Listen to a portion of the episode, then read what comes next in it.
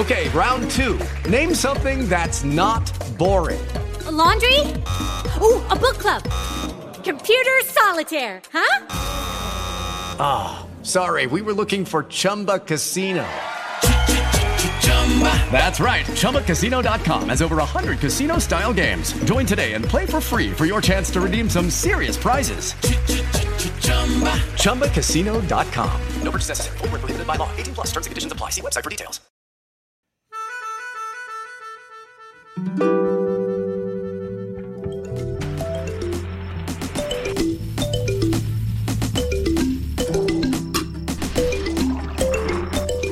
Primeiro Café. Primeiro Café. Primeiro café. Primeiro café. Primeiro Café. Com Lucas Joan.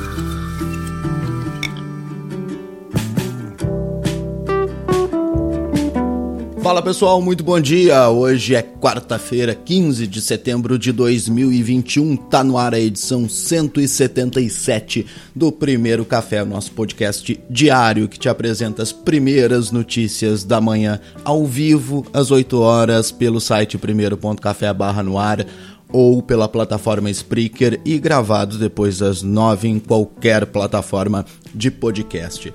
A CPI da Covid voltou ontem com o depoimento do advogado Marcos Tolentino, que é apontado como dono da empresa responsável pelo seguro da compra da Covaxin, aquela empresa que tem nome de banco Fibbank, mas na realidade não é banco, né? Igual aquela secretaria do pastor vendedor de vacina que não era secretaria coisa nenhuma. O Senado e o STF enterraram de vez a manobra do Bolsonaro para dificultar a remoção de fake news das redes sociais. O presidente Bolsonaro deu um prêmio para si mesmo ontem, para a mulher, para um dos filhos, para os ministros, e durante o discurso diz que fake news fazem parte da vida. Nas últimas décadas, outra coisa que faz parte da vida dos brasileiros é a possibilidade de impeachment do presidente, viu, Bolsonaro? A conversa de hoje é com o professor Rafael Maffei, professor da Faculdade de Direito da USP e autor do livro Como Remover um Presidente. A gente vai falar sobre os fatores que podem ou não nos levar a assistir mais um processo de impeachment. Obviamente, ao receber o autor do livro que chama Como Remover um Presidente, a gente vai pedir a receita aqui no Primeiro Café. Né? O Primeiro Café ao vivo e aí quem está ouvindo ao vivo pode participar. Deixa eu dar bom dia para nossa comunidade. Bom dia, Guilherme Magalhães, Rodrigo Mota, Edson Tonetti, Adriane Lindemann, Antônio Salimem e Gabriel Mazotti. Eles estão lá no chat do Spreaker, onde você pode comentar o nosso programa, mandar perguntas para o nosso entrevistado. Se você está nos ouvindo nas plataformas de podcast, pode interagir com a gente também nas nossas redes sociais, Twitter, arroba o Primeiro Café, Instagram, Facebook, YouTube, Primeiro Café no ar e todos os links lá no site primeiro.café. Os links também estão no nosso site primeiro.café e lá também tem o link para a nossa comunidade do Telegram. Se você quiser entrar lá, digita t.me barra primeiro café no ar e se muda para Cofftown, a nossa pequena cidade do interior onde os nossos ouvintes interagem durante o dia. Bom dia, Emerson Limberger, Renata Teles, José Fernando, Pablo Moura Rojas, pessoal que já está aqui a postos para ouvir agora o resumo das notícias mais importantes das últimas horas. Chega aí o nosso café expresso de notícias. Café expresso de notícias. O presidente do Senado, Rodrigo Pacheco, devolveu ontem a medida provisória editada pelo Bolsonaro há uma semana que limitava a remoção de conteúdos das redes sociais. Essa MP foi publicada no dia 6 de setembro e alterava o marco civil da internet. Com o ato do presidente do Senado, que é raro inclusive, as regras previstas no texto deixam de valer e não serão analisadas pelo Congresso. Também ontem à noite, minutos depois, a relatora das ações, ministra Rosa Weber, determinou a suspensão da vigência dessa MP. Isso atendendo a um pedido da PGR. Ou seja, Senado, STF e PGR derrubaram a MP do Bolsonaro. Isso que eu chamo de frente ampla. O presidente comentou o assunto ontem durante uma cerimônia de entrega de um prêmio que ele deu para si mesmo. Isso foi o que disse o presidente. Fake news faz parte da nossa vida. Da sua. Quem nunca contou uma mentirinha para namorada? Se não contasse, a noite não ia acabar bem. Eu nunca menti para dona Michele.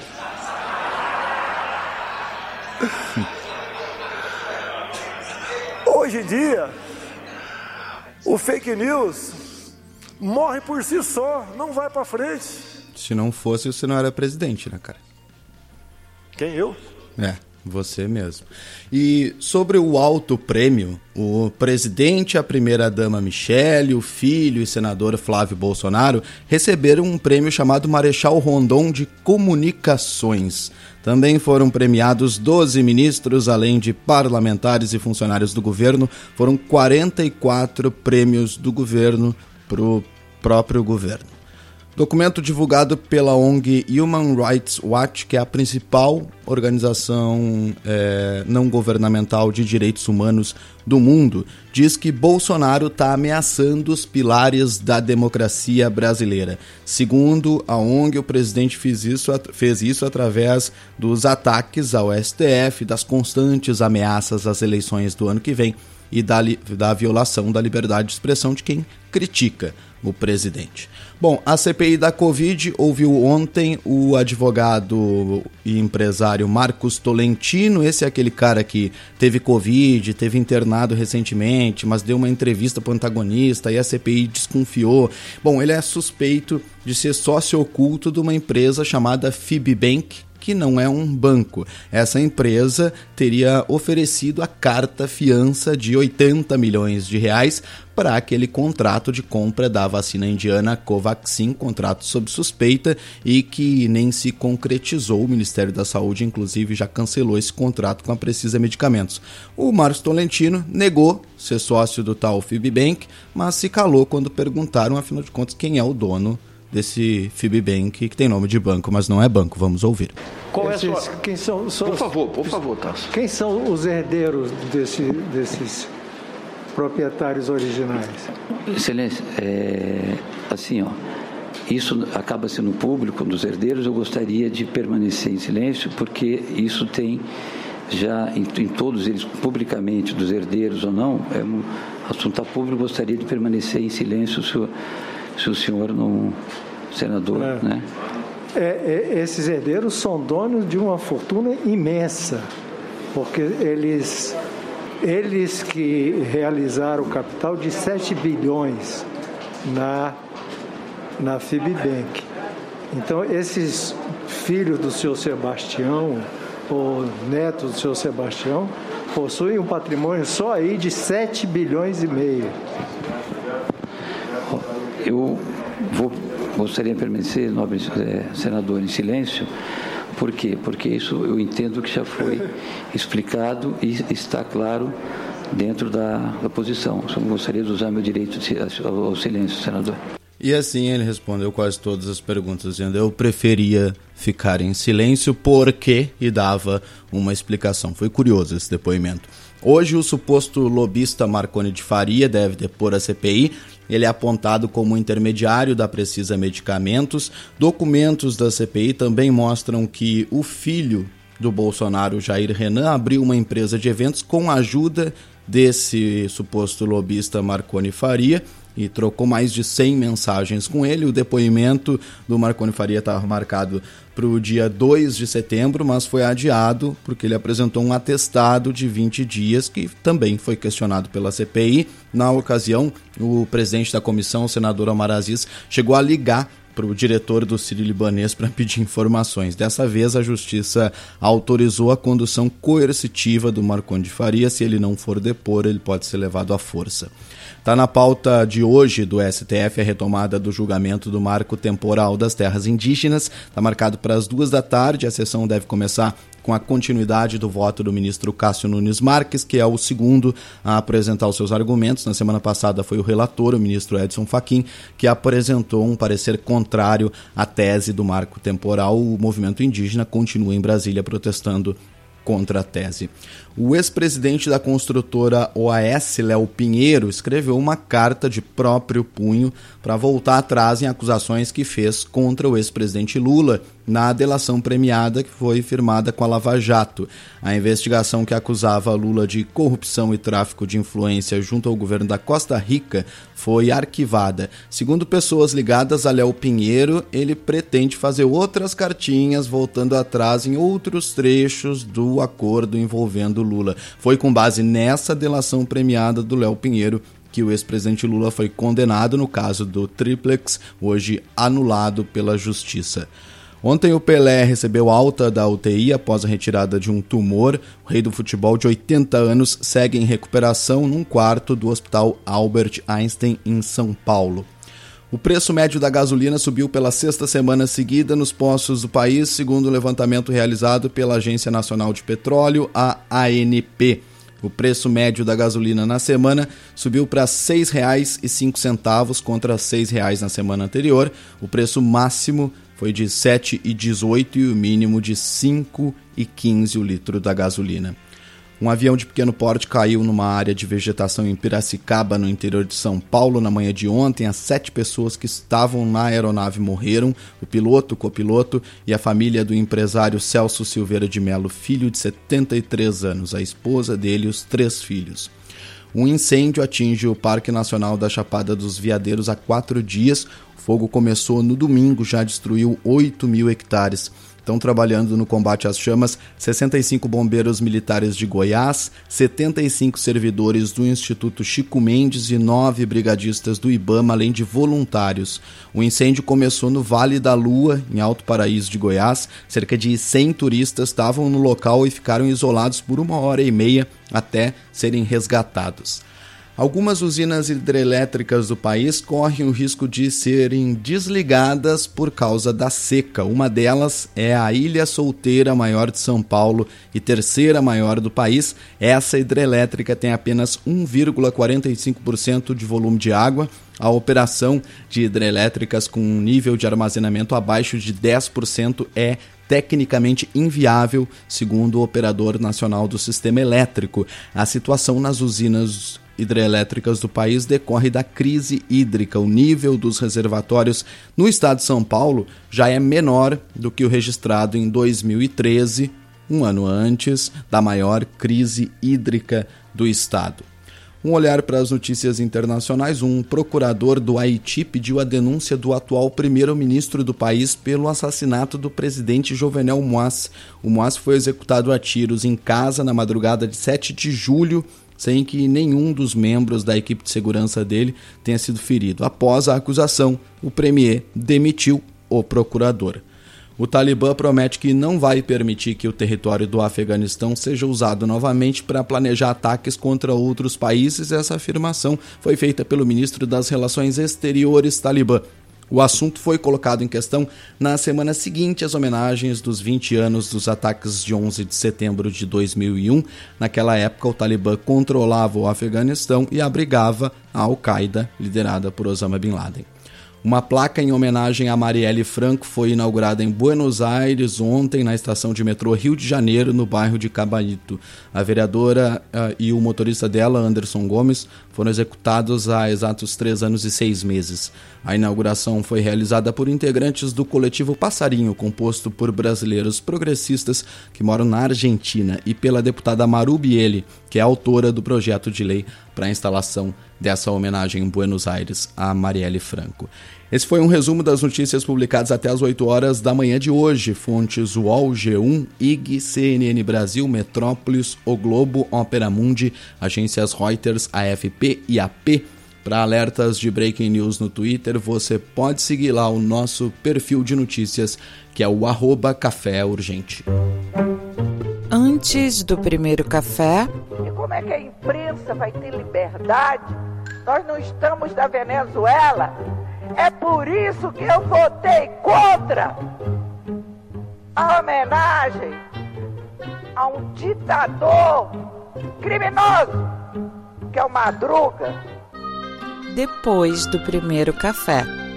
A vingança nunca é plena. Mata a alma e é envenena.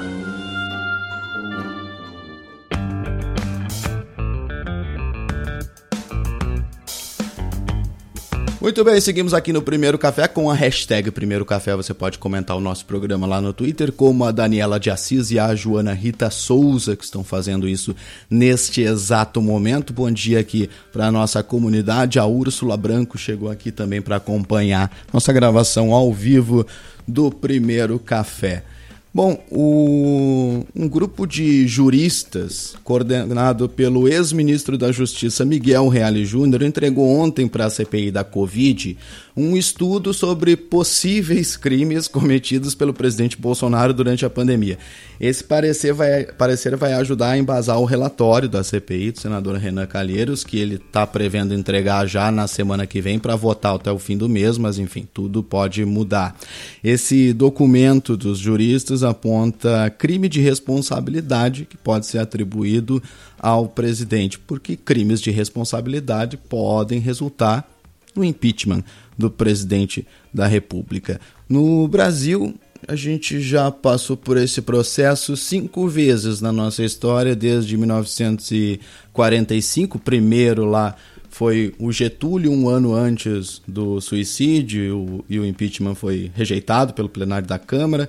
O Getúlio era acusado de favorecer a última hora com financiamento de banco público e de tentar implantar uma Hello, it is Ryan and I was on a flight the other day playing one of my favorite social spin slot games on chumbacasino.com. I looked over the person sitting next to me and you know what they were doing? They were also playing Chumba Casino. Coincidence? I think not. Everybody's loving having fun with it. Chumba Casino is home to hundreds of casino style games that you can play for free anytime, anywhere, even at 30,000 feet. So sign up now at chumbacasino.com to claim your free welcome bonus. That's chumbacasino.com and live the Chumba life. No purchase necessary. VGW, void, were prohibited by law. See terms and conditions 18 plus. Step into the world of power, loyalty, and luck. I'm going to make him an offer he can't refuse. With family, cannolis, and spins mean everything. Now, you want to get mixed up in the family business. Introducing The Godfather at ChumbaCasino.com. Test your luck in the shadowy world of The Godfather slot. Someday, I will call upon you to do a service for me. Play The Godfather now at ChumbaCasino.com. Welcome to the family. VGW Group. No purchase necessary. Void where prohibited by law. See terms and conditions. 18 plus. Pública socialista, entre aspas.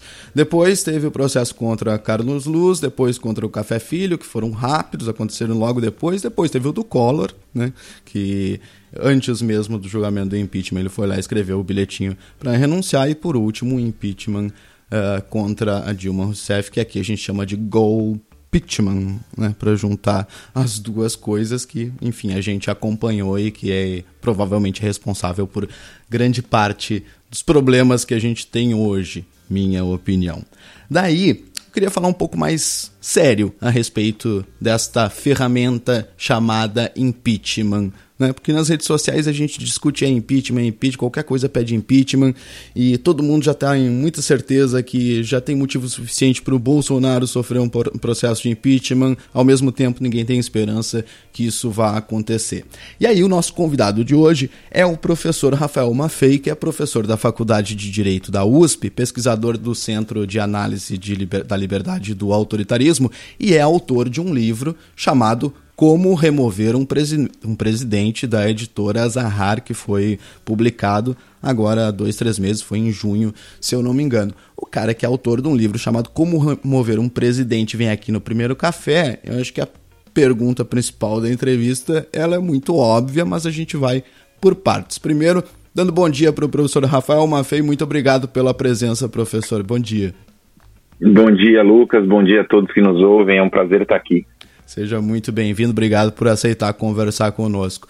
Então, vamos por partes, assim, professor. A, a primeira pergunta é: o atual presidente brasileiro, pelas regras do que diz aí o processo de impeachment, ele é, entre aspas, removível, ou seja, ele cumpre os requisitos lá da, da listinha para sofrer um processo de impeachment? Olha, vamos lá, a gente precisa distinguir o que são os fundamentos jurídicos que, digamos assim, legitimam um impeachment de acordo com a lei, a lei do impeachment de acordo com a Constituição, uhum. e o que são as condições sociais para que essa responsabilização, se for juridicamente cabível, seja levada a cabo. Perfeito. Do ponto de vista jurídico, o que a gente precisa é, é o cometimento de uma conduta é, que possa ser definida como um crime de responsabilidade. E eu, sinceramente, considero, tenho dito isso, que esta questão que foi o grande debate que houve na época da Dilma, né? Se pedaladas eram fundamento suficiente para impeachment ou não, que no caso do Bolsonaro essa questão é entediante.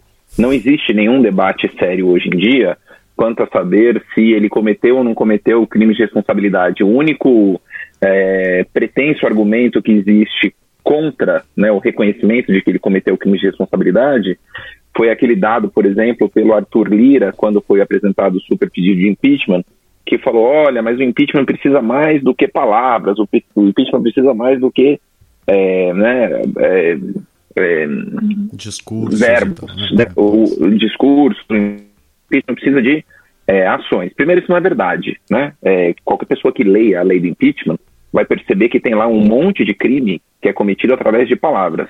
Incitar, ameaçar, instigar. Né? Evidentemente, o presidente da República, que comanda as Forças Armadas, instigar as Forças Armadas a agirem contra instituições civis ou fomentar a desobediência de decisões judiciais é o tipo de abuso de poder que o impeachment quer coibir. Porque se essas condutas forem politicamente normalizadas, as condições para a existência de uma democracia desaparecem.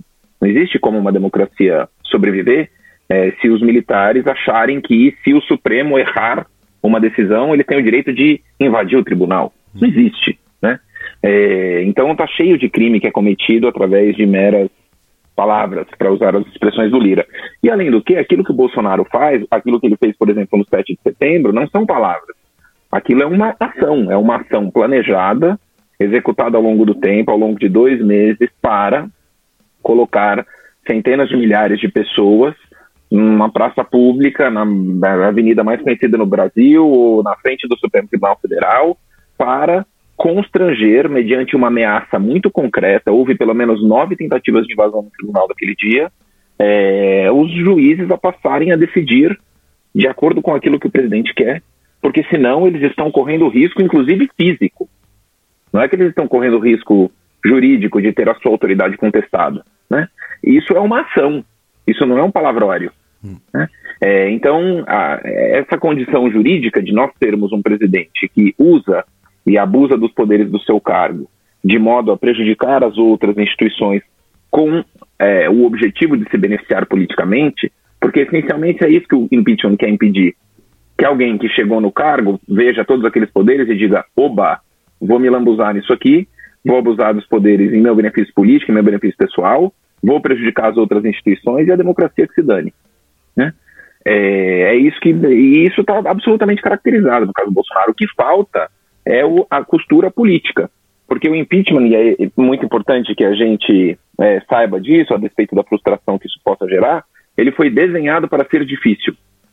Sim. Não é, não é por acaso que os Estados Unidos, né, em duzentos e poucos anos de democracia presidencialista, é, nunca tiveram um presidente que tenha sido removido do cargo por uma condenação em impeachment. Não é que eles nunca tiveram um presidente que cometeram um crime de responsabilidade no cargo. Houve, já teve de tudo lá. Vice-presidente que assassinou desafeto, é, presidente que ordenou a invasão do Congresso, é, presidente que é, é, é, sabotou o plano de reconstrução da guerra civil, né? É, esse é o vice do Lincoln, esse é um caso que eu conto em detalhe no livro. Ele usou todos os poderes, o Andrew Johnson usou todos os poderes do cargo para impedir a execução de um plano aprovado pelo Congresso, porque ele né, calhou de se tornar presidente depois do assassinato do Lincoln e ele se opunha a esse plano. E ele sabotou o quanto ele pôde, né? É, não conseguiram passar a condenação dele. Por quê? Porque é difícil, e porque foi feito para ser difícil. Você conseguir dois terços do Congresso é, tendo o mesmo plano né, de remover o presidente e colocar o vice no lugar dele não é uma coisa trivial. Pois. Precisa de um grande acordo nacional. E o que, que pode levar a ter essas condições políticas neste momento no Brasil, professor? Olha, vamos lá. O que, o que a gente costuma apontar na literatura é que é, há fatores sociais muito importantes, como uma economia muito ruim, né, uma economia cambaleante, já temos. Por quê? E aqui é, é, esse, esse, é um requisito interessante da gente avaliar, né, principalmente num modelo como o modelo brasileiro, que é o modelo federativo. O impeachment precisa construir uma acusação no qual é, o país seja convencido, ou pelo menos é, uma parte importante do país seja convencida, importante, né? Aquela parte que tem condição de influenciar o andamento das coisas no Congresso, principalmente, que é, é, o presidente cometeu é, um, um, crime grave e que é, ele ser mantido no seu cargo é algo que é inadmissível. Né? É, e normalmente isso é muito mais fácil de ser vendido quando você tem um desempenho econômico muito ruim, porque o desempenho econômico é aquilo que explicita mais flagrantemente é, a decomposição de um governo. Porque ele mostra como o governo está sendo incapaz de utilizar as suas ferramentas políticas, é, a sua capacidade de aprovar leis e medidas constitucionais e assim por diante, para resolver os grandes problemas do país. No caso como a saúde pública, que a gente teve, né, talvez um exemplo mais notório de fracasso de é, é, ação de governo no enfrentamento de uma emergência nacional, a competência é diluída entre presidente, entre a União, estados e municípios, constitucionalmente, inclusive. Por isso que teve aquela decisão do Supremo que disse que o Bolsonaro não podia impedir governadores e prefeitos de atuarem, inclusive com medidas restritivas. A Constituição desenhou essa competência para ser compartilhada entre União, Estados e municípios. Então, quando você tem um grande fracasso na área de saúde, é possível que o presidente consiga fazer um jogo retórico de empurrar a culpa para os outros.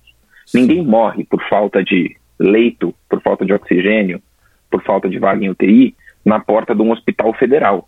As pessoas morrem na porta de um hospital estadual, na porta de um hospital municipal. Não é assim que a União atua na área de saúde. Como que a União deveria atuar? Coordenando um plano nacional de vacinação e comprando vacina para todo mundo. Certo? Então, é, e, e nessa confusão, você consegue um pouquinho empurrar as coisas para um lado. Foi o que o Bolsonaro fez, tentando jogar a culpa para governador e para prefeito. Economia não funciona. O Bolsonaro até tenta dizer que a inflação está subindo por culpa de governador, mas ninguém acredita. Como é que o governador do Maranhão vai fazer a inflação subir? Isso é tipicamente um problema nacional. Então, problemas econômicos caem muito nas costas do presidente. E tanto nós temos casos de presidentes é, que sofreram impeachment quando a economia ia muito mal. No caso da Dilma, a economia ia muito mal. No caso do Collor, a economia ia muito mal. Ia muito mal em, é, também em razão de medidas tomadas pelo governo que fracassaram. O Collor fez planos de combate à inflação que fracassaram. A Dilma estabeleceu uma agenda econômica é, muito baseada em desonerações e assim por diante, que não impulsionou a economia e deteriorou, deteriorou a situação fiscal do país. Como nós temos casos de presidentes nos quais é, o impeachment foi é, cogitado, mas todo mundo sabia que não tinha a menor chance de ir adiante porque a economia ia muito bem. Tipicamente o caso do Lula no, é, no final do primeiro mandato dele, quando estourou o esquema do, do mensalão, né, a denúncia do mensalão ali feita pelo Roberto Jefferson. Então essa economia é uma âncora muito poderosa. Uma, um segundo fator importante é a existência de é, um escândalo, ou pelo menos de um clima de escândalo é, que trans, transmita um pouco, exatamente, transmita um pouco a sensação de que o governo está desmoronando e ele não vai ter condição de se reerguer. Né? O caso da Dilma foi muito exemplar nesse sentido. É, inclusive porque, e aí isso é muito curioso no caso da Dilma, quando eu também conto isso no livro, quando você vai olhar dois meses depois da Dilma sair, você perguntar para as pessoas na rua, você, né, as primeiras pesquisas de opinião do governo Temer, você acha que a Dilma tinha mesmo que ter caído? Você acha que foi né, legítimo impeachment? 60% da população dizia, acho. Por quê? A, as duas principais respostas eram: uma, porque a Dilma estava envolvida em corrupção, ou dois, porque a Dilma estava agindo para interferir nas investigações é, da Lava Jato, que é tudo que a gente sabe que não aconteceu. E talvez, se tivesse acontecido, o PMDB a tivesse poupado. Porque a grande birra do Eduardo Cunha, do Romero Jucá, era que a Dilma ou não podia, ou não queria, ou não estava disposta a, por exemplo, na hora de reconduzir o Janot, trocar o Janot por alguém com perfil do Aras. A Dilma teve essa chance, foi em setembro de 2015. A Lava Jato estava, entendeu, ceifando todo mundo em Brasília. E a Dilma, quando teve essa oportunidade, foi lá e reconduziu o Janot, que era um sujeito visto como um carbonário pela elite política de Brasília. Quando teve de escolher, o PT teve de escolher entre apoiar ou não o Cunha, com os três votos que ele tinha na Comissão de Ética da Câmara, que acabou levando a cassação do Cunha, o PT falou, não, não dá, né, não vamos, a gente já está muito queimado com todas as denúncias de corrupção que vêm né, de petrolão, mensalão, tudo mais, a gente não tem como é, arcar com esse ônus, não vamos apoiar o Cunha. Foi ali que o Cunha é, detonou o, o pavio do impeachment. Então, esse clima de, de mar de lama, para usar uma expressão né, é, histórica da, da UDN, estava muito presente no, no governo Dilma, embora não fosse ligada a uma conduta pessoal dela. Era uma coisa que se transmitia a ela por uma espécie de uma contaminação de uma imagem muito negativa do partido e daquela atuação incessante da Lava Jato. Né? Uhum. No caso do Collor, é, o Collor, é, é, vários escândalos né, foram, foram ensaiados antes do grande escândalo pegar. Teve o escândalo da compra de leite em pó é, é, pela é, na, que era gerida pela primeira-dama, pela Rosane Collor. Né? Nossa, isso eu nem lembrava. Então, teve alguns escândalos, mas nenhum deles foram faíscas que não pegaram. O do Pedro Collor pegou. E quando você tem aquele, né, aquilo começou a ser revelado, o PC faria, e o Collor ia na TV dar uma explicação, e na, na semana seguinte vinha alguém na CPI desmentir o que ele falou, aí ele dava uma segunda explicação, e na semana seguinte vinha alguém apresentava um documento. Ele foi desmoronando, né, aquele escândalo foi corroendo a reputação dele a olhos vistos, ao vivo na televisão, na CPI. Né? Então isso foi muito, é, é, era muito importante também. E um último, bom, né, apoio popular ao impeachment, né, a reprovação da presidência da República, o Bolsonaro ainda consegue segurar uma pequena uma pequena parcela de fiéis que o coloca num patamar ligeiramente superior, mas não muito superior ao que era, por exemplo, o Collor quando o impeachment dele começou. A reprovação do Collor quando o impeachment dele começou era de 60%. Ah, né? é, 60, 60 e poucos por cento, é. A gente já não está muito. Quando o impeachment começou a andar, né? Hum. Porque o próprio começar a caminhar do processo ajuda a deteriorar a, a reputação do presidente, né? O impeachment é ele próprio, o processo é ele próprio, um, processo, é, um, um instrumento poderoso de é, ajudar a terminar a corroer com a reputação do presidente. E finalmente tem a costura política na Câmara principalmente. Na minha interpretação, embora o Senado seja quem condene, a Câmara é onde o jogo é jogado. Porque quando o presidente chega, o processo é autorizado na Câmara e ele chega no Senado, o Senado, uma vez que recebe a denúncia, o presidente está afastado. E quando ele está afastado, o vice já tomou posse, já está refazendo o ministério. Ele... Step into the world of power, loyalty and luck. I'm gonna make him an offer he can't refuse. With family. cannolis, and spins mean everything. Now, you want to get mixed up in the family business. Introducing The Godfather at Choppacasino.com. Test your luck in the shadowy world of The Godfather slot. Someday, I will call upon you to do a service for me. Play The Godfather now at Choppacasino.com. Welcome to the family. VGW Group. No purchase necessary. Void where prohibited by law. See terms and conditions. 18 plus. Hello, it is Ryan, and I was on a flight the other day playing one of my favorite social spin slot games on ChumbaCasino.com. I looked over the person sitting next to me, and you know what they were doing? They were also playing Chumba Casino. Coincidence? I think not. Everybody's loving having fun with it. Chumba Casino is home to hundreds of casino-style games that you can play for free anytime, anywhere even at 30,000 feet. So sign up now at ChumbaCasino.com to claim your free welcome bonus. That's ChumbaCasino.com and live the Chumba life. No purchase necessary. BGW. Void were prohibited by law. See terms and conditions. 18 plus. Perde qualquer condição de se defender politicamente. Então, quando o processo chega no Senado, é como um jogo de futebol em que no primeiro tempo está 5 a 0 hum. Pode ser que o, o time vire para 6 a 5 Não pode, não é impossível. Agora vamos combinar, né? É, muito difícil. Então, são esses, são esses fatores. E eu acho que eles estão é, o, o, grande fator que falta nesse momento é, é, acho que o Bolsonaro ainda disputa um pouquinho da sua popularidade, embora né, a gente precisa ver como vão sair as próximas pesquisas, principalmente em relação a esse setembro caótico que a gente teve, é, e esse, essa costura na Câmara, é, que ele conseguiu até aqui manter, por razões que a gente pode aprofundar se vocês quiserem. Pois.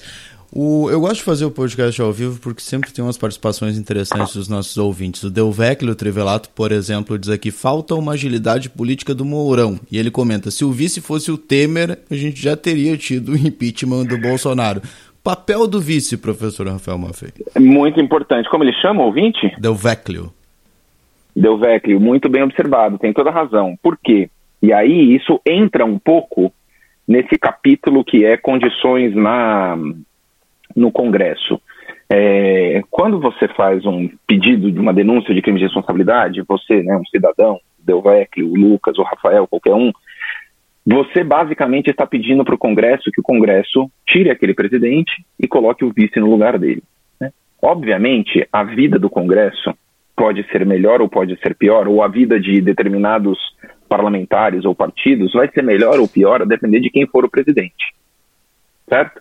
É, e é, tirando a, a, parcela do Congresso que tem uma oposição ideológica a quem está no cargo, então, por exemplo, o partido que eu acho que mais consistentemente brigou pelo impeachment desde o primeiro dia, aqui no, no atual momento do Brasil, foi o PSOL. PSOL, ninguém nunca teve dúvida de qual é a, a posição do PSOL e o quanto o PSOL prioriza o impeachment é, em comparação com outras alternativas de enfrentar o Bolsonaro. Né? Você tem, por exemplo, na minha interpretação, o PT ainda prefere a alternativa de é, enfrentar o, o, Bolsonaro nas urnas ano que vem, né? Então, só mas assim, o PT está lá, participa de todas as articulações, tem brigado no Supremo para que o Lira é, seja forçado a, analisar as denúncias, está fazendo o papel dele. Então, esses partidos, é, digamos assim, de oposição mais ideológica ao governo, eles eles estão no barco do impeachment, né? Nem é impensável que é, alguém, algum parlamentar do PT ou do PSOL votasse contra a autorização para o impeachment do Bolsonaro. Então, esses aí, né, você pode contar. É, tem aqueles que são os é, é, bolsonaristas radicais e que vão estar a favor do presidente e votar contra o impeachment, não importa se encontrarem né, o corpo de dez freiras esquartejados na cozinha dele. Esses vão votar com o presidente. E você tem um, um meião ali, né? É, um centro, um centrão, não só os partidos do que a gente costuma chamar de centrão, mas partidos que estão é, com posições ainda não tão fechadas em relação ao impeachment. E para essas pessoas, é muito importante que elas saibam como é que o impeachment, se acontecesse agora, ia impactá-las, principalmente eleitoralmente, uhum. no ano que vem. E o Bolsonaro é um presidente que para o Congresso, é, para pelo menos uma parte do Congresso, para quem está preocupado só com o seu horizonte eleitoral daqui a um ano, é, tem uma série de vantagens que nós não podemos dizer que o Mourão também tem. Primeiro, o Bolsonaro é um cara que veio desse meio, como o Temer veio desse meio, como o Itamar Franco veio desse meio, certo? É, o Itamar Franco tinha um histórico no, é, no Congresso Nacional, tinha sido senador, é, né, um, um, cara de fácil diálogo, de fácil trânsito, todo mundo conversa. Temer a mesma coisa, né? É, o Mourão é uma incógnita. O Mourão, o Mourão é o verdadeiro outsider da história, militar que nunca teve relação com o Congresso e acho que não conseguiu estabelecer uma relação de muita confiança com o Congresso durante a sua vice-presidência, em grande parte porque o Bolsonaro não deixou. Né? Bolsonaro sempre estrilou, os filhos do Bolsonaro partiram para cima do Mourão quando ele começou a dar bom dia para jornalista. É, então, é, é, o Mourão foi um pouco colocado nessa posição é, tutelada e, e distante. É, e ele acho que transmite pouca confiança. E uma outra coisa que não existe garantia de que acontecerá no governo Mourão é que, e isso é muito singular do Bolsonaro, o Bolsonaro é um presidente que desistiu de governar. A Dilma nunca desistiu de governar. O Collor nunca desistiu de governar. E como eles nunca desistiram de governar, é, simplesmente entregar a chave do cofre na mão do presidente da Câmara e falar executa esse negócio aí do jeito que você quiser, emenda do relator, é, né, é, né, a, a, a, grana é sua, é, isso é uma vantagem para um parlamentar assim, que quase não tem como ser superada. Hum. Com, além de tudo, a vantagem de que todo o ódio que as pessoas que querem que o Bolsonaro saia têm contra o parlamento está concentrado na figura do Arthur Lira.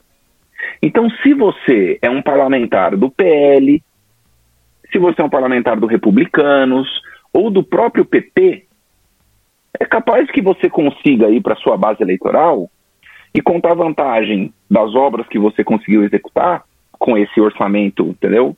completamente aberto para uso dos parlamentares e não tenha sequer o ônus de fazer parte do partido cujo, né, prócer, que é o Arthur Lira, está lá na Câmara blindando o Bolsonaro e usando todos os recursos do Tesouro Nacional, enquanto o presidente destrói o país e é poupado de, ao menos, responder por isso.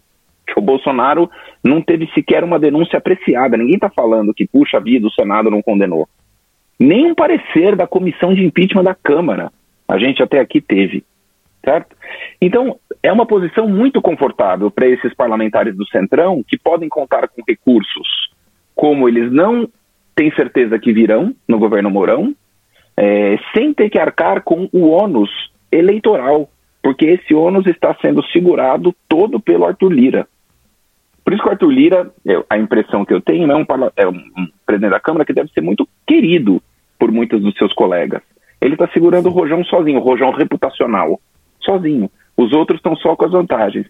Aí eu pergunto: quem vai querer trocar um governo desse que te poupa do constrangimento político e te dá, te dá dinheiro para executar a obra o tanto que você quiser, é, para é, trocar isso pelo Mourão, que é uma incógnita. E né? ainda um Aí ano nessa falar, eleição. pô, isso, você vai falar, pô, mas aí tudo bem, aí os caras vão destruir o, o, o orçamento. O Bolsonaro, a gente não sabe o que, que o Bolsonaro vai fazer em eleição ano que vem. Nem sabe se a gente vai ter é, né, condição de ter um processo eleitoral limpo em que o vencedor leve em 2022, né? Então essa é um pouco a consequência do é, dessa dessa política de tolerar o Bolsonaro em, em troca de custos políticos imediatos. Mas aí, como diria o, o ex-presidente do do Fernando Henrique Cardoso, né, uma- o senador Marco Maciel, que tinha umas frases ótimas, era um grande frasista.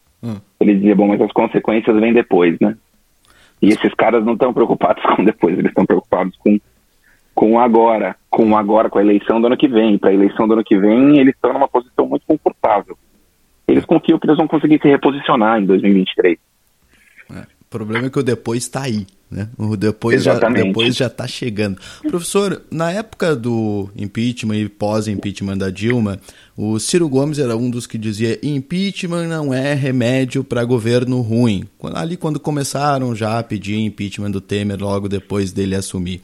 Aí assim, um processo de impeachment do Bolsonaro nos primeiros dois anos de governo, no meio do governo, ah, ok, um processo de impeachment agora, faltando um ano para eleição, vai ser difícil também contornar o- os interesses eleitoreiros em torno desse processo, desse processo de impeachment, se é que ele pode acontecer.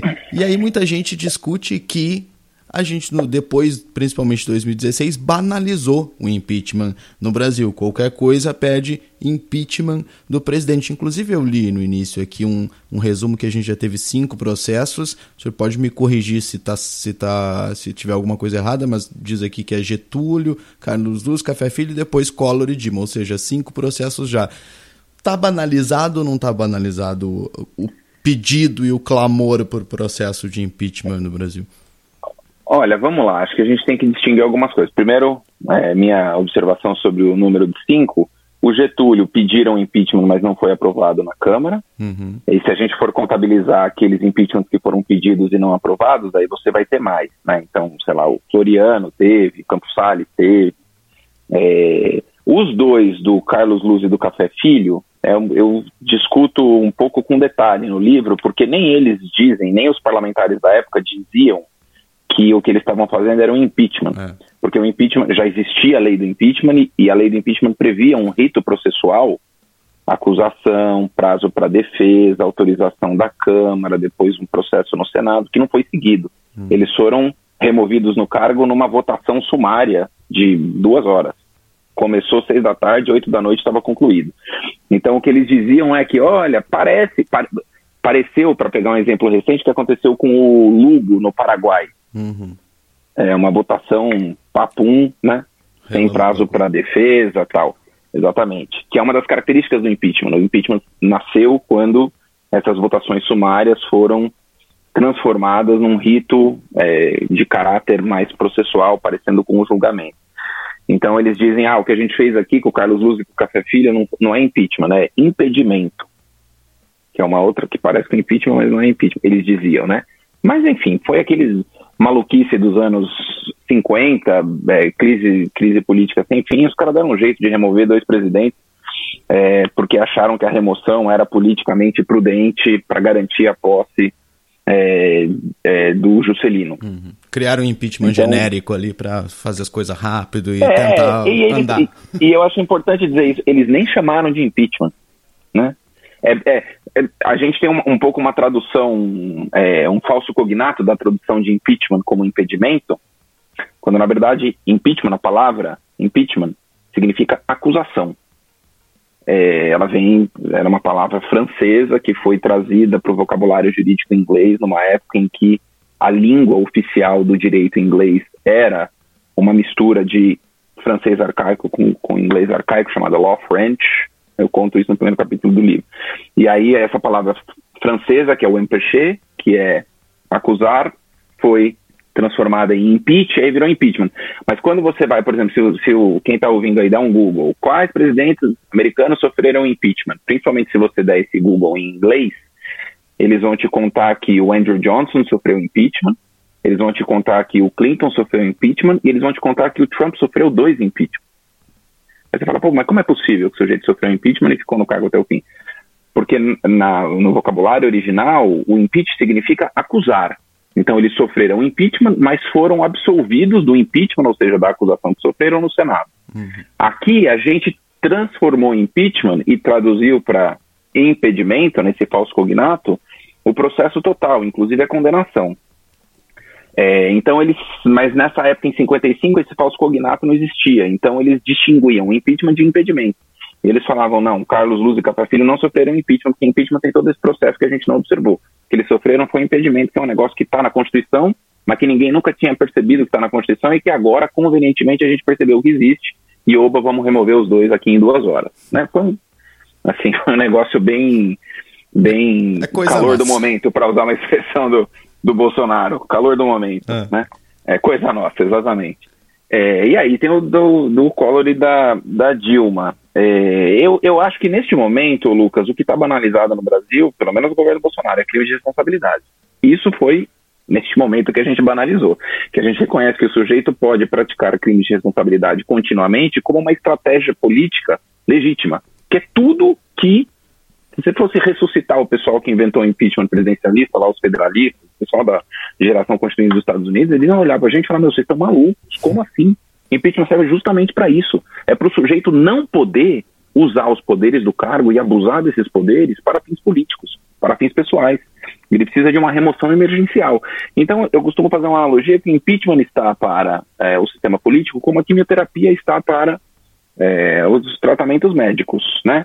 O que é banalizar a quimioterapia? Banalizar a quimioterapia é ser, né, aplicar quimioterapia para torcicolo, para é, pneumonia, para né, é, gastrite, aí você está banalizando. Agora, se você tem um câncer cujo tratamento seja quimioterapia, você tem que aplicar quimioterapia. Se aquele câncer voltar, você tem que aplicar de novo. Se ele voltar pela terceira vez, você tem que aplicar de novo. Se ele voltar 10 vezes, você tem que aplicar 10. Entendeu? Então, a gente é um continente, não vou nem dizer um país, a gente é um continente que tem a alegria e a tristeza de ser o que nós somos. E nós sempre fomos um continente politicamente instável. A América Latina é um continente politicamente instável, sempre foi. O Brasil não é diferente. E essa instabilidade se manifesta de diferentes maneiras. Né? É, então, pô, o Brasil teve dois impeachments, a Argentina nunca teve. A Argentina teve presidente assassinado. Está cheio de país latino-americano que lidou com crise política e remoção prematura de presidente assassinando o presidente. Entendeu? Então, ah, exatamente. Então, o que, que o, é, o sujeito fugindo, correndo para o exílio, ficando preso, prisão perpétua. A gente é, tem, eu acho, para os padrões do continente, é, uma forma que nós evoluímos para ser uma forma mais civilizada de lidar com esses conflitos políticos agudos, que é óbvio, não pode ser aplicada de maneira banal, mas quando é o caso dela ser aplicada, ela precisa ser aplicada. Porque você negligenciar o impeachment quando ele é necessário é tão grave quanto você aplicar o impeachment de maneira é, irresponsável, festiva, né? Como se fosse uma, uma coisa sem consequências mais graves. E não é. né? Agora, se tem, puxa vida, né? Se tem uma situação na qual. E como é que a gente sabe qual é essa emergência? Você tem que olhar para daqui dois anos e falar: e aí, o que, que vai sobrar do país? daqui dois anos. Não estou dizendo sobrar em termos de desempenho político, estou dizendo sobrar em termos de instituições. Alguém diria há 10 anos que a gente ia viver uma situação de a gente não saber se as eleições vão conseguir ser conduzidas em paz? Pois. E o vencedor ter posse? Então as pessoas falam, poxa, mas ele não tem força para. Tudo bem. Alguém acha impossível que o ano que vem, durante algum comício, é, apoiadores mais radicais do presidente, por exemplo, você não precisa ter um golpe 64, basta que você tenha um Rio Centro. Três caras, dois caras levando uma bomba. É isso? É para isso que a gente está caminhando? É, é, esse nível de, de deterioração do ambiente político para qual a gente vai caminhar? Né? É esse o cenário que está o ano que vem. A gente está discutindo seriamente no jornal todo dia se tem força ou não tem força para dar golpe, se o Supremo vai ou não ter força para cumprir uma decisão judicial que atinja, por exemplo, um filho do presidente ou um ex-militar que esteja no cargo, se o, o, TSE vai ter condição de garantir a lisura das eleições e dar posse ao eleito. É isso que a gente está discutindo. Qual é o país que discute isso como parte da sua agenda política, com 15 milhões de desempregados, inflação daqui a pouco em dois dígitos e 600 mil pessoas mortas? Qual é o país que discute isso? E, e daqui a pouco a gente não pode mais ligar ar-condicionado e ventilador o ano que vem. É. Porque não tem água, não vai ter luz, entendeu? É, é, é, é esse o nível de disfuncionalidade no qual a gente está. Se para esta situação não é uma emergência democrática, para qual seria? Pois. Eu pensei isso quando eu vi o Luiz Fux tendo que fazer um pronunciamento e dizendo: ninguém vai fechar esta corte. Mas é tudo normal, né? No, no tal case tão, né? Para o presidente ter que dizer uma coisa dessa, o presidente da Suprema Corte tem que dizer que não vai fechar surreal. a Suprema Corte. Bom, olha Exatamente. só. O Thiago Cavalcante diz aqui que já ouviu analista dizendo que o analistas dizendo que o impeachment não sai porque ninguém está disposto a assumir a trolha do ano que vem, com crise econômica, com crise energética, é uma possibilidade. O Lielson Zene uh, mandou uma notícia antiga aqui de um deputado bolsonarista anônimo dizendo que falta pressão dos setores da elite para o impeachment. A Úrsula Branco está chamando a entrevista de uma aula gratuita que fica pensando em quantas pessoas precisavam ouvir isso, só que além de ouvir aqui no Micro Café, você pode ler também o professor Rafael no livro da editora Zahar, que chama Como Remover um Presidente. E como é que compra esse manual de instruções, professor? Olha, qualquer livraria aí na, na internet, vocês vão conseguir achar o presencial, ele tem uma... A Zahar tem uma distribuição incrível, acho que não tem livraria que não vai ter o, não vai ter o livro. Ô Lucas, posso fazer um pequeníssimo comentário sobre claro. uma coisa que um ouvinte falou da elite claro, econômica? Claro, claro. É, que tem umas coisas que eu acho que ele tem razão. É, e aí a gente tem que pensar também um pouco, é, a gente às vezes tem que chamar essas pessoas à responsabilidade, sabe? Porque eu estava lendo esses dias é, uma notícia que dizia né, da posição, da, da, porque agora uma parte crescente da elite econômica parece que está percebendo que é, não existe estabilidade econômica sem estabilidade política. Né? Que, Descobriram é, agora, adorei. Talvez não devesse ser tão difícil para quem vive de prever o futuro descobrir, mas enfim, demorou um pouquinho, mas estão descobrindo.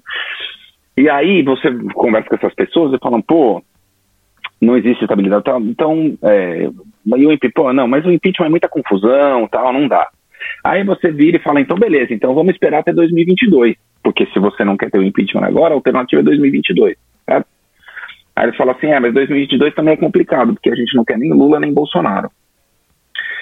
E aí eu fico pensando, eu falo, pô, será que essas, né, essas pessoas talvez devessem ouvir, ler e ouvir as entrevistas que o Kassab tem dado, né?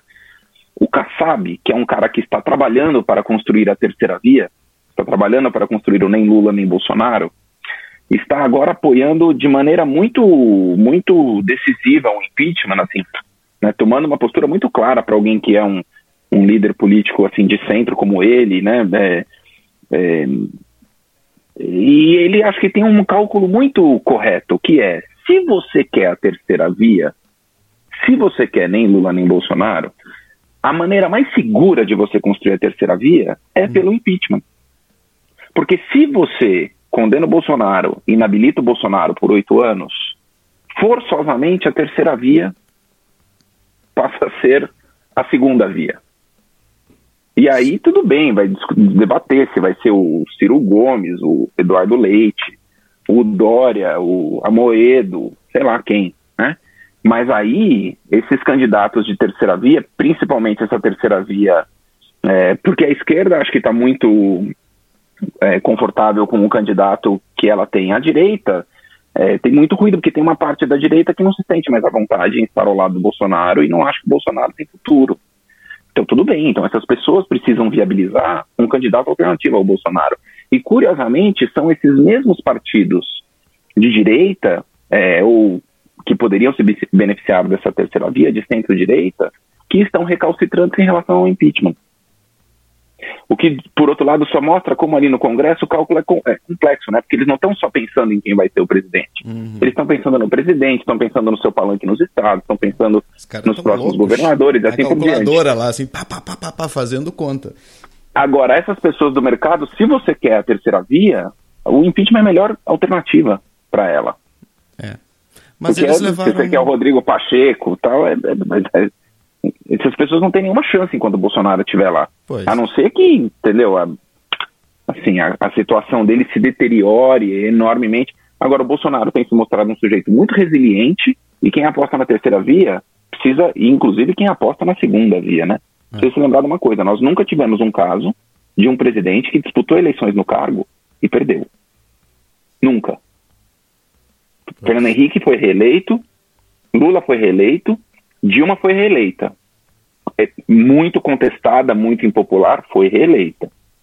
Então, quem dá o Bolsonaro como morto, eu acho que pode estar contando com a vitória, contando com os ovos na cloaca, sabe?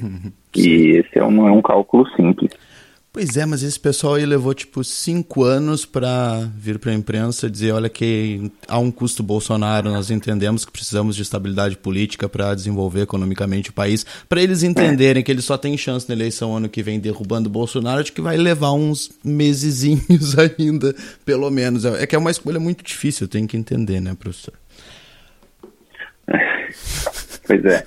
Professor Rafael Maffei, muito, muito obrigado pelo tempo para atender o nosso primeiro café. No Twitter, o professor é R. Maffei.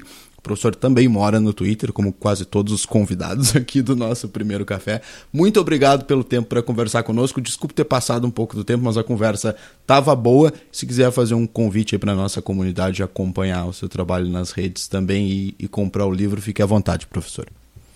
Obrigado. É, tudo que eu, eu, disse aqui foi um grande, né, um grande prazer estar aqui com você.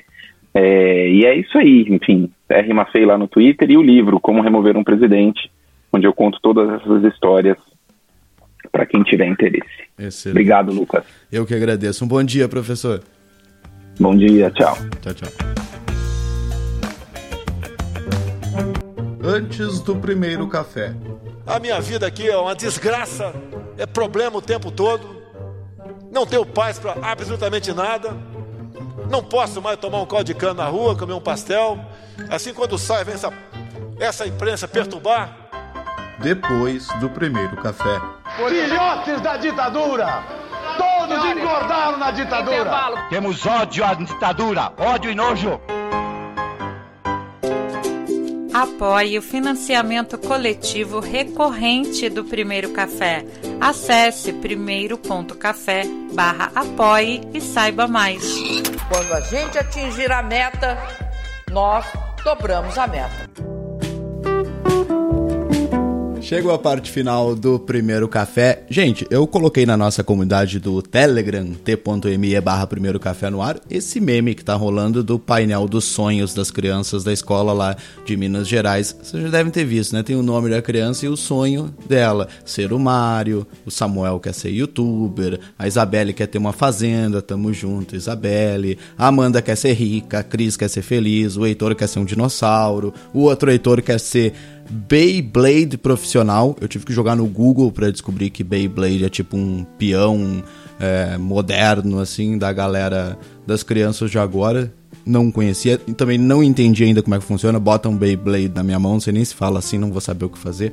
E aí, queria saber de vocês, o que, que vocês queriam ser nessa, nessa idade. Eu lembro que eu queria ser médico veterinário. Eu morava numa fazenda e até cheguei a executar a profissão quando eu tinha 6, 7 anos mais ou menos. Meu tio tinha um galo que estava doente e eu resolvi tratar o galo, já que eu queria ser médico veterinário. Eu peguei um negócio de Dectomax, que é uma vacina que você dá pro gado, é tipo 1 ml, 2 ml para um ga- pra uma vaca que pesa quase uma tonelada, e eu dei 5 ml no galo, o galo andou três passos e bum, caiu. Essa história funciona até hoje na minha família e por isso eu não sou médico veterinário, eu virei jornalista. Também quis ser astronauta numa fase da vida. E lembrei que hoje, por exemplo, continua aquela corrida dos bilionários ao espaço. O Elon Musk vai mandar uma tripulação totalmente civil para a órbita da Terra. É um voo diferente dos anteriores da Blue Origin e da Virgin Galactic que ocorreram alguns meses, porque esse voo ele vai de fato para órbita da Terra e os outros voos foram suborbitais. Quando eu fico vendo isso, fico só morrendo de inveja. Reflitam aí o que vocês queriam ser. O, a Úrsula disse que queria ser chefe de cozinha. Pois é, eu virei jornalista mesmo. Eu adorei lá. é, Essa lista, esse meme é muito engraçado. Só que aí você chega lá no, no, no sonho da Isabel e aí você meio desaba, porque ela escreveu ter a família reunida. Você pensa. Quantos motivos pode ter para a criança ter respondido isso, né? Mas enfim, esta esta é a vida. Esse meme tá rolando e eu compartilhei na nossa comunidade do Telegram, t.me barra primeiro café no ar. Antes de terminar, obrigadaço aos quatro novos apoiadores da nossa campanha de financiamento coletivo no Apoia-se. A gente está dando um gás para chegar até o fim do ano com 100 apoiadores. Já temos 29 para continuar o primeiro café no ano que vem. Então, quem puder, a partir de 10 reais por mês, você colabora com a nossa campanha de financiamento coletivo no apoia.se barra primeiro café. Fechado? Brigadão a todo mundo que está divulgando o Primeiro Café. E lembrando que quem compartilhar episódios do Primeiro Café, na sexta a gente vai sortear dois números da rifa da escola da Fazendinha do bairro Bortoloto. Lembra aquela? Você pode ganhar um porco, um porco, um porco, um aquário com salame, aquela coisa toda. Muito bem, borra do Primeiro Café. Vocês estão ligados na treta aí, Adele e Martinho da Vila, né? Quem tava na lua, o que aconteceu foi que o compositor da música Mulheres, o Toninho Gerais, processou a Adele por plágio. Ele alega que a Million Years Ago é um plágio do samba imortalizado pelo Martinho da Vila. Aí o que, que o pessoal da internet fez? Hum, eles foram lá e fizeram um mix maravilhoso das duas músicas, um dueto Adele e Martinho da Vila. A culpa é da Jéssica Produções que postou isso lá no YouTube e também do nosso ouvinte Edu Pérez que mandou hoje cedo para nossa comunidade e é ouvindo esta beleza que nós vamos embora hoje.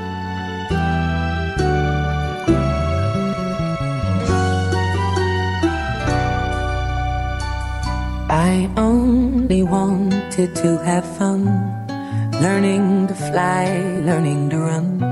I let my heart decide the way when I was young. Já tive mulheres do tipo atrevida, do tipo acanhada, do tipo vivida, casada carente, solteira feliz. Já tive donzela e até meretriz. Deep down, I must have. Cara, ouvindo isso, eu até suspeito que pode ter sido plágio mesmo. A Jéssica Produções disse lá: Martinho da Vila, não me processe, por favor. Eu sou apenas uma pobre universitária desempregada e uso um fone de 15 reais pra fazer música.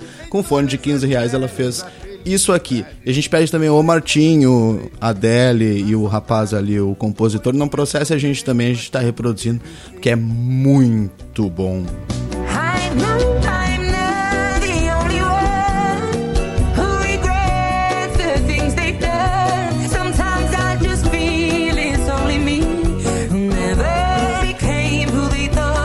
Be. Já tive mulheres Ai, tá, valeu a pena pagar a companhia de internet esse mês, hein, gente?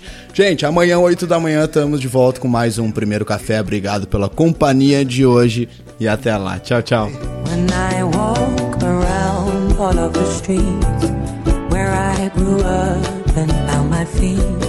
They can't look me in the eyes like they're scared of me. Cabeça e desequilibradas, mulheres Você confusas. ouviu o primeiro café? Acesse o site primeiro.café e saiba mais.